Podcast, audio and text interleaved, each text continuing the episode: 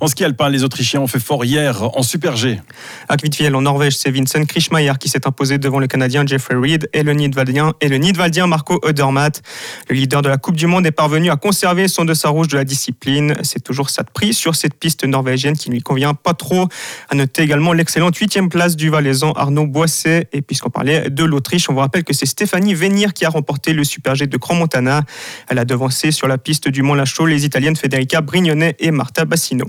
Les Suissesses en retrait pour cette troisième épreuve sur le haut plateau. La meilleure d'entre elles, Lara Good Berami, s'est classée sixième. De quoi limiter la casse, on va dire, notamment vu du petit globe de la spécialité. La Tessinoise toujours très concentrée, très focalisée sur la suite, quitte Montana avec une victoire et un podium dans les bagages, soit une petite marge sur ses poursuivantes. Constat valable pour les classements de la vitesse, mais également pour la course au Grand Globe de Cristal.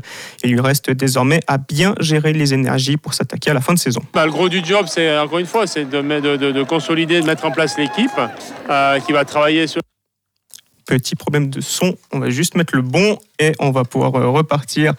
C'est les aléas de cette journée. Euh. Il y a Grégoire Rogier qui est là quand même. Ouais, hein. c'est ça, c'est la pression de Grégoire Rogier. c'est ça, ancien chef des sports quand même. C'est ça. C'est la pression. On va pouvoir lancer le son donc de Laragout Berami qui doit bien gérer les énergies ah, jusqu'à la fin de la saison. Ouais, c'est ça. J'ai des jours à, pour récupérer, c'est ça. Euh, je profite d'aller à la maison et puis après, le week-end prochain, on va recommencer. Franchement, la seule chose à laquelle je pense, c'est le ski. donc c'est ça. je plutôt je regarde ce que j'ai fait aujourd'hui, ce que je peux améliorer pour, la prochaine, pour les prochaines courses. Et euh, c'est toujours ça mon objectif, essayer de m'améliorer à, chaque course. Jamais réellement satisfait, toujours en quête de progression. La de Berami qui peut viser trois petits globes et le général d'ici au final prévu dans un mois. Autre réalité, autre objectif pour Michel Guizine.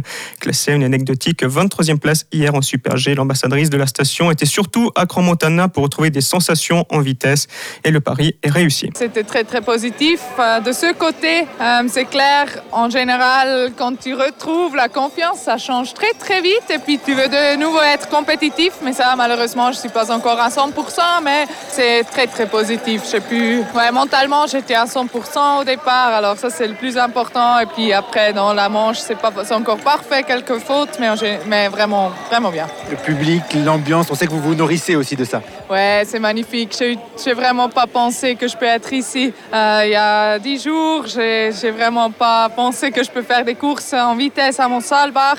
On a dit ça doit être possible skier sans douleur. Et puis, ouais, c'est très cool. Cinq jours, la ça va. Et puis, euh, d'être ici, de faire les courses à Comandana, à la maison, c'est juste magnifique. Des propos recueillis par Hugo d'Acustodia, divers articles et euh, divers articles à propos des épreuves de Cromontana et aussi des polémiques qui ont alimenté le week-end sont à retrouver sur notre site internet ronefm.ch.